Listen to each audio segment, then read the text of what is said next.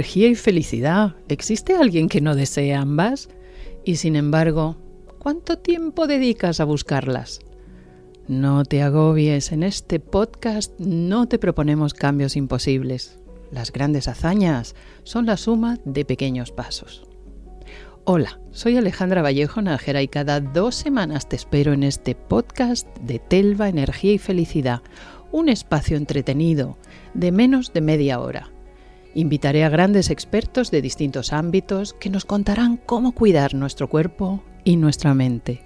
Los últimos minutos los dedicaré al flow, un regalo personal para continuar el día con más energía y más felicidad. Empezamos.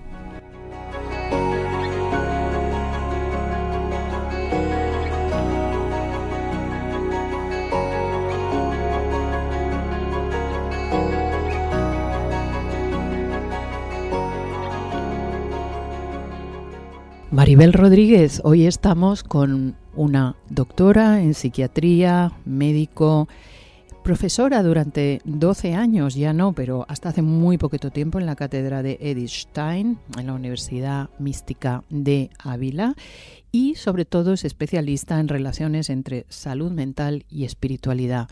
Maribel, gracias por estar con nosotros. Gracias a ti. Vamos a hablar de espiritualidad. Espiritualidad, madre mía, qué importante es y cómo se ha perdido en los tiempos que han corrido hasta ahora. Sin embargo, parece que la pandemia ha abierto un huequito de esperanza a las personas que creemos en que la espiritualidad, la sensación de trascendencia es importante.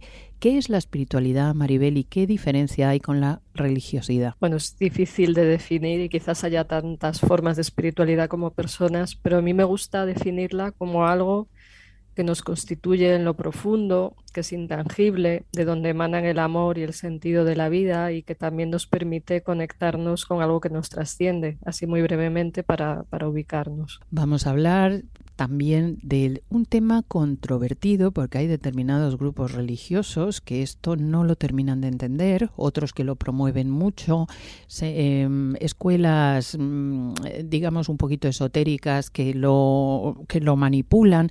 Vamos a hablar de energía.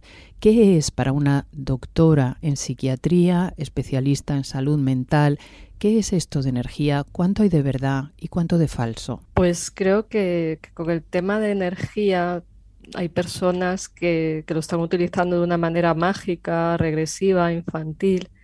Y antes me, he saltado definir qué religión, pero sería una vía de vivir esa espiritualidad, pero que hay quienes confunden espiritualidad y energía. Entonces quizás el espíritu se manifieste como una fuerza, como una energía, pero energía en sí yo creo que es un término que viene más de, la física, ¿no? Como algo que empuja, que mueve y que, bueno, que igual trasciende lo que ahora mismo estoy queriendo decir, pero que, creo que se está dando un uso más mágico a esto de energía, como algo que se instrumentaliza al servicio del ego y que nos puede hacer perder perspectiva sobre algo más profundo, que es el espíritu.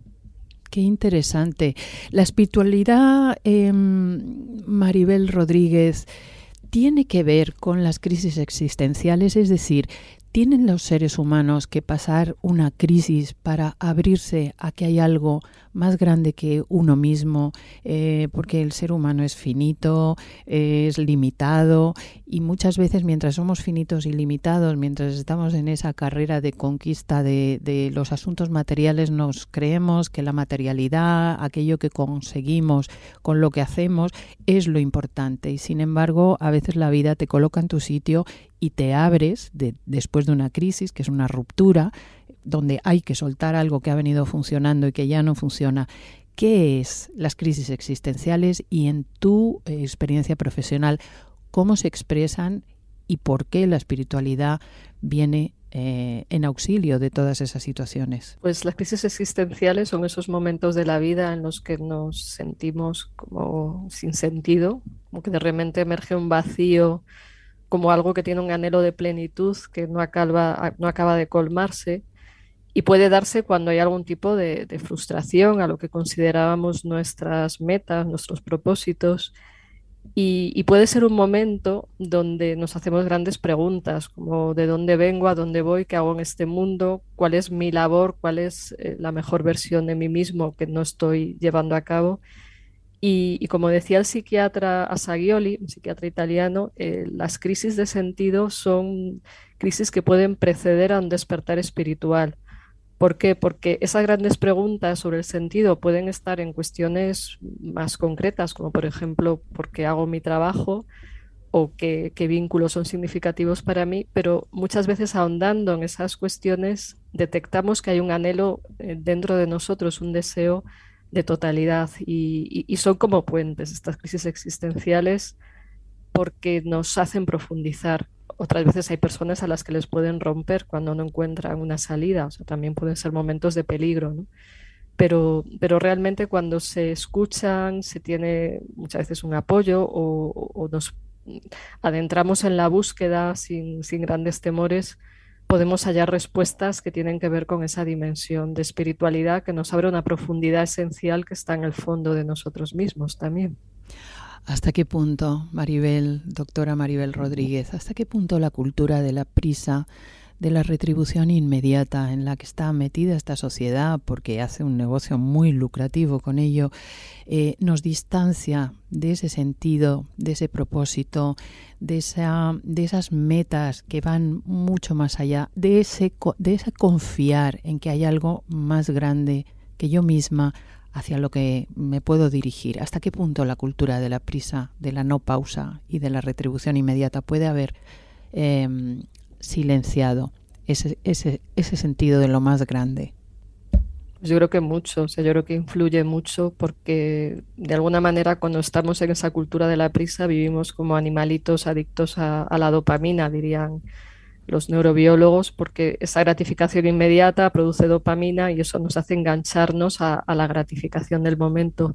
Entonces, cuando vivimos como animalitos no nos podemos elevar y también cuando no nos damos esa pausa de escucharnos en, la profundidad, no en todos esos estímulos externos que nos enganchan y, nos tienen adictos a, diferentes compulsiones y sensaciones que si bien en un momento dado pueden ser útiles, agradables, cuando solo es la búsqueda de la gratificación nos debilitamos y no toleramos ninguna frustración, nos hacemos más flojos, ya no sabemos tener fortaleza para enfrentarnos a las dificultades y también eso nos impide mirar más a fondo hacia lo que se llama la felicidad eudaimónica, que tiene que ver con el sentido, y no la felicidad hedónica, que va más con el placer y es la que nos puede alejar de, mirar más a, más a fondo, que es lo que necesitamos como, como seres mm, dotados de espíritu.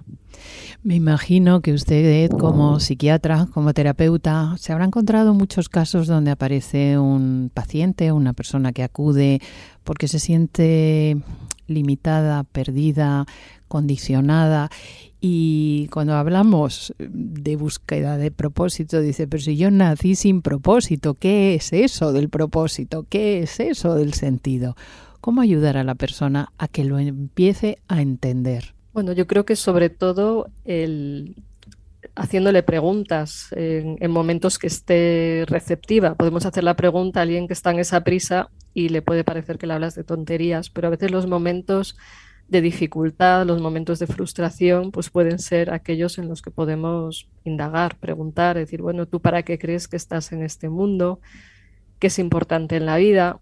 Qué tipo de personas son más valiosas para ti, así a veces emergen los valores que tenemos más en cuenta y que igual uno no ve en sí mismo, que, en qué momentos de tu vida te has sentido en paz, en plenitud, pues ese tipo de preguntas pueden orientarnos a la mirada hacia, hacia esa búsqueda y, pero tiene que haber algún tipo de, de, resquicio, de inquietud, porque cuando está muy camuflada hay que esperar el momento de crisis, si no las personas se blindan mucho porque da vértigo adentrarse en ese infinito, nos asusta también. Es verdad que miedo le dan a, que miedo tienen las personas de mirarse dentro, de ver sus luces y de ver sus sombras, porque con esas luces se pueden iluminar las sombras, pero, ay, no, no, a mí que me conozcan los demás, en redes sociales presento solo mi cara más em, o mi aspecto más luminoso y, todo lo que llevo detrás que no lo quiero ni ver, ¿no?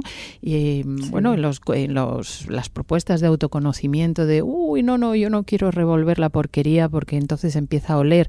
Pero bueno, naciste contigo, te vas a morir contigo y eres la primera y única persona que no quieres conocer. Es, eh, no deja de ser significativo. ¿Cuánto, ¿Cuánto de narcisismo? Y la doctora Maribel Rodríguez ha indagado muchísimo sobre el narcisismo que asola nuestra sociedad. ¿Cuánto de narcisismo hay promocionado, entre otras cosas, por las redes sociales? Muchísimo. Como dicen algunos, tenemos una pandemia narcisista y el virus es muy contagioso y precisamente el narcisismo es lo que nos impone una imagen ideal de nosotros mismos que parece que, que nos tiene que obligar a ser de determinada forma y que nos impide ahondar en, las heridas o en los elementos de suciedad que, si entras los puedes limpiar, si no es como tener la basura sin sacar y por eso no la, no la quieres mirar y se, va, y se va pudriendo más. Entonces, el narcisismo es una especie de esclavitud a un rol, a un personaje por el que creemos que se nos quiere más y, es parte del problema, porque en ese enganche a, a, la imagen que las redes sociales pues dan, dan pábulo e impulsan esa esa imagen tan idealizada que uno quiere mostrar, pues esa, sea, todos esos estímulos eh, falsos, pues te alejan precisamente de la búsqueda. Es más fácil inventarte un personaje donde te ves bonita que, que, acogerte como eres con tu luz y tu sombra. Pero realmente la luz nos surge cuando nos adentramos en lo más profundo, incluso en nuestra propia herida. Como decía el místico musulmán Rumi, que la herida es el lugar por donde la luz entra en ti, pero claro, meterse ahí pues duele. Y por eso es importantísimo quizá hacerlo de la mano de una profesional como es la doctora Maribel Rodríguez o cualquier eh, terapeuta bien bien formado en psicología, en psiquiatría, que pueda acompañar a las personas a esa búsqueda, porque como da vértigo, pues el sentirse no juzgado, entendido y acompañado por personas que saben es una solución maravillosa, pero cuánto se tiende en cambio a determinados grupos, a determinadas organizaciones que lo que hacen es utilizar la vulnerabilidad de la persona en un momento dado para hacer eh, negocio con eso. Y de eso hemos hablado la doctora Maribel Rodríguez y yo en un programa anterior hablando de las sectas, que es precisamente el, eh, la vulnerabilidad de la persona hace un blanco perfecto en ellas. Bien, la doctora Maribel Rodríguez ha escrito un libro genial fantástico, muy fácil de entender, donde entramos de fondo en el tema del narcisismo y del narcisismo espiritual. Se llama Más allá del narcisismo espiritual, así es como se titula el libro de la editorial Desclé. Vamos a hablar de narcisismo espiritual. Está eclosionando especialmente en, las, en los tiempos que corren. Sí, muchísimo, porque en paralelo con una gran necesidad de sentido y de espiritualidad, pues hay todo tipo de estafadores que venden humo espiritual y se disfrazan de, héroes cuando son malvados. Y entonces, eh, imaginemos eh, lo que decía antes, ¿no? que alguien inventa un personaje maravilloso para llamar la atención, pues qué ocurre cuando ese personaje es espiritual, espiritual o, se llena de un, de un, brillo espiritual. Lo que sucede es que hablar en nombre de Dios o hablar en nombre del Espíritu es la gran tentación de un narcisista y, además sale rentable. Entonces, que, sí, o sea, se está, eh, se está dando, también hay mucha inmadurez afectiva, muchas personas que las hace vulnerables o mucha inconsciencia, mucha ignorancia. Normalmente no sabemos qué es esto hasta que no nos topamos con alguien que realmente es hábil vendiendo su película, vendiendo su rol o sugestionándonos entonces, que, yo creo que es muy importante tener conciencia de esta parte del narcisismo. En la vida religiosa y espiritual es más grave porque toca la intimidad de las personas, pero lo encontramos en el mundo académico, en la empresa, en el mundo médico, en el mundo religioso, en cualquier ámbito donde hay poder, puede haber y hay narcisismo, pero cuando se habla en nombre de Dios o en nombre de, realidades trascendentes, pues claro, para el narcisista ese disfraz divino de la muerte es la gran tentación que, nos puede, o sea, que puede hacer que caigamos en una trampa mortal o una trampa muy destructiva. Bueno, la doctora Maribel Rodríguez, como yo, sabemos que la meditación es una herramienta fantástica, fantástica para conectar con esa parte trascendental del ser humano. Sin embargo, no lo es para todo el mundo. ¿En qué casos está contraindicado y qué tipo de, em, bueno, pues de, maestro, de, de persona conviene que te acompañe en tus inicios? ¿Cuáles son los peligros y para quién no está indicada la meditación tal como la pues, entendemos? Sí, evidentemente, como tú bien dices, la meditación es maravillosa, es una gran herramienta pero como decía un colega psiquiatra inglés, Michael King, decía, toda herramienta poderosa puede ser peligrosa. Entonces creo que esa frase es una buena síntesis de lo que voy a decir, porque no debemos meternos en, algo así cuando estamos en un momento muy crítico.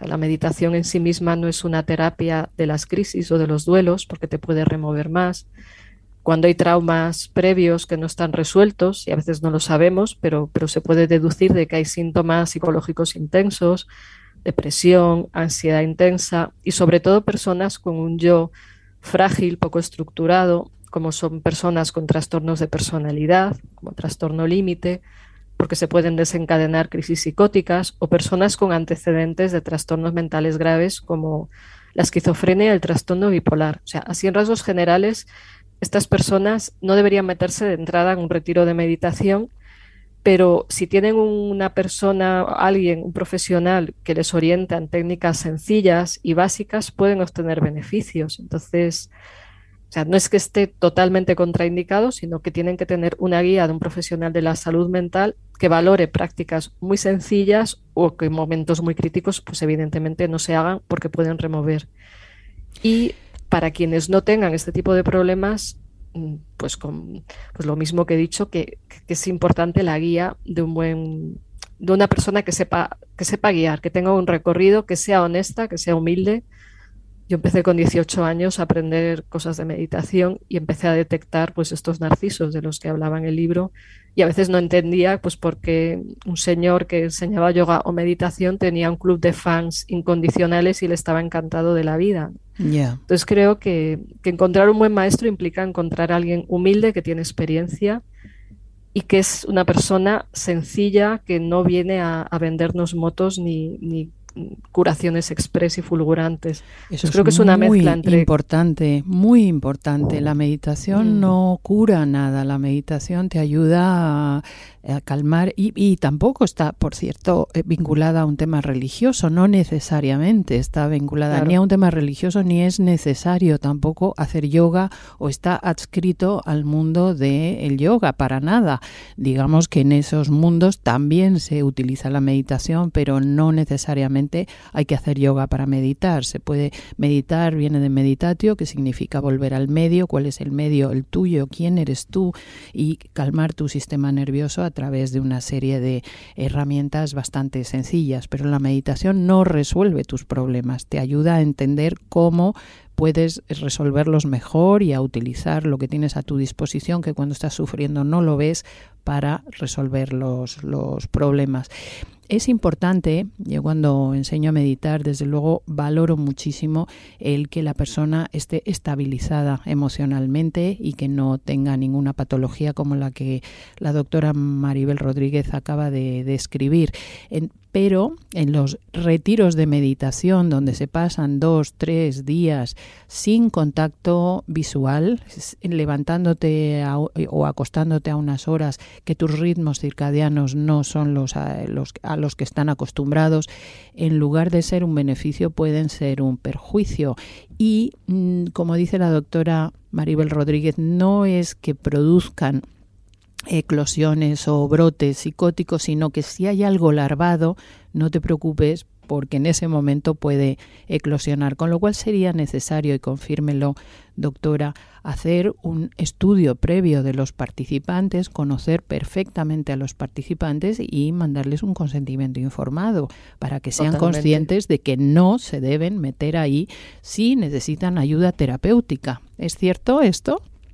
Totalmente, y creo que quienes hacen esto pues están obrando de una manera ética y adecuada. O sea que es mejor tener a menos discípulos que donde todo vaya bien que tener ahí una masa de personas a las que no puedes atender, como algún retiro que me contaban que iban 500 personas. Madre mía. Porque, claro, ahí no puedes discernir y, que incluso en alguno de estos retiros alguien se puso mal y que el que lo lleva dice, no sé, no entiendo de cosas de la mente, ¿no?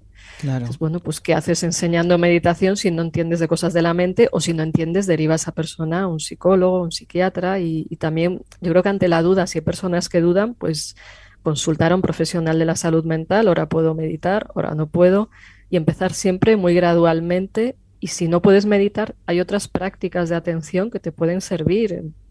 Eh, hacer algo creativo, practicar un deporte en la naturaleza, mm, tocar un instrumento, bailar, o sea, hay otras prácticas atencionales que pueden beneficiar a una persona sin tener que entrar en un retiro intensivo de meditación y que también aportan beneficios, porque creo que se ha idealizado mucho esta práctica o se ve solo como una herramienta para la calma y que sí, que claro que sí, pero, pero ayuda a profundizar y ahí entrar solo cuando hay heridas importantes pues es peligroso.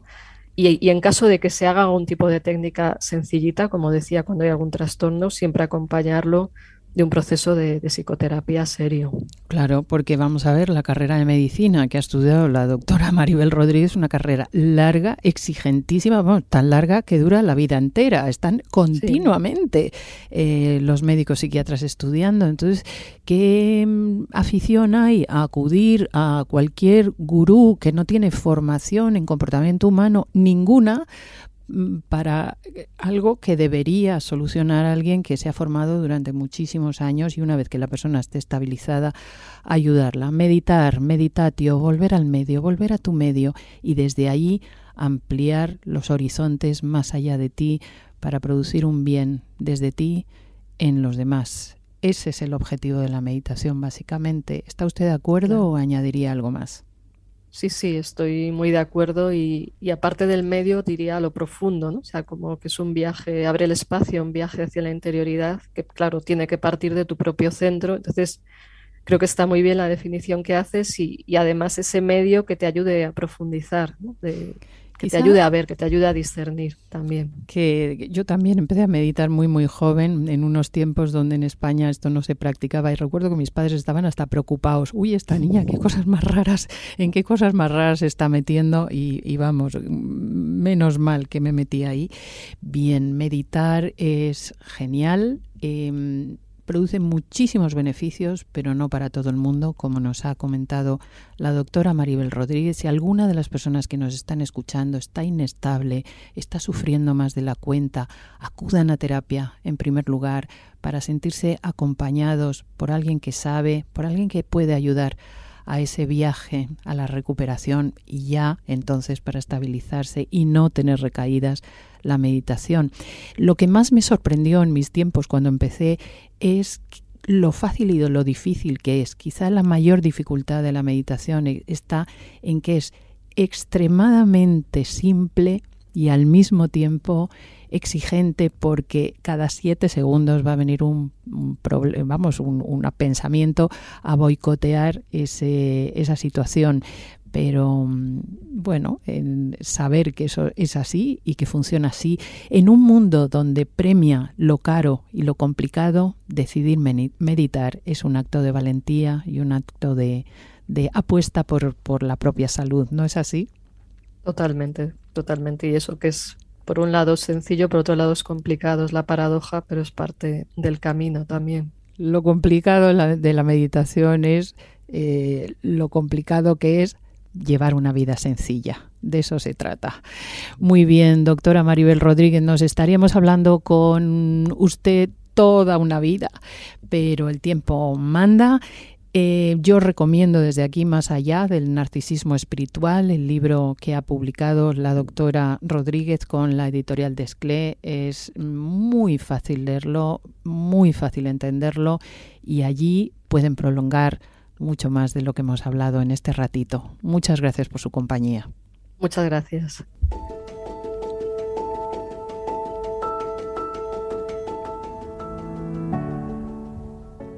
Qué cansado es estar aparentando solamente nuestra mejor versión, que por supuesto todos la tenemos, Pero también tenemos momentos de zozobra, de sufrimiento, desasosiego, frustración. Y cuando pretendemos aparentar que no nos importa, que no lo tenemos, que estamos bien, es cuando nos preguntan, ¿qué tal estás? Muy bien, aunque por dentro estés diciendo, si tú supieras, no es necesario ocultarlo tanto, porque dentro de ti eres un ser humano, estás todo el día aprendiendo, y al aprender se cometen errores, y hay dudas, y no sabemos dónde ir, pero lo importante es seguir caminando un pasito y otro pasito. Respira, conecta contigo, avanza, ten esperanza, hay salida, aunque ahora no la veas. Un paso detrás de otro te llevará a la luz. Respira.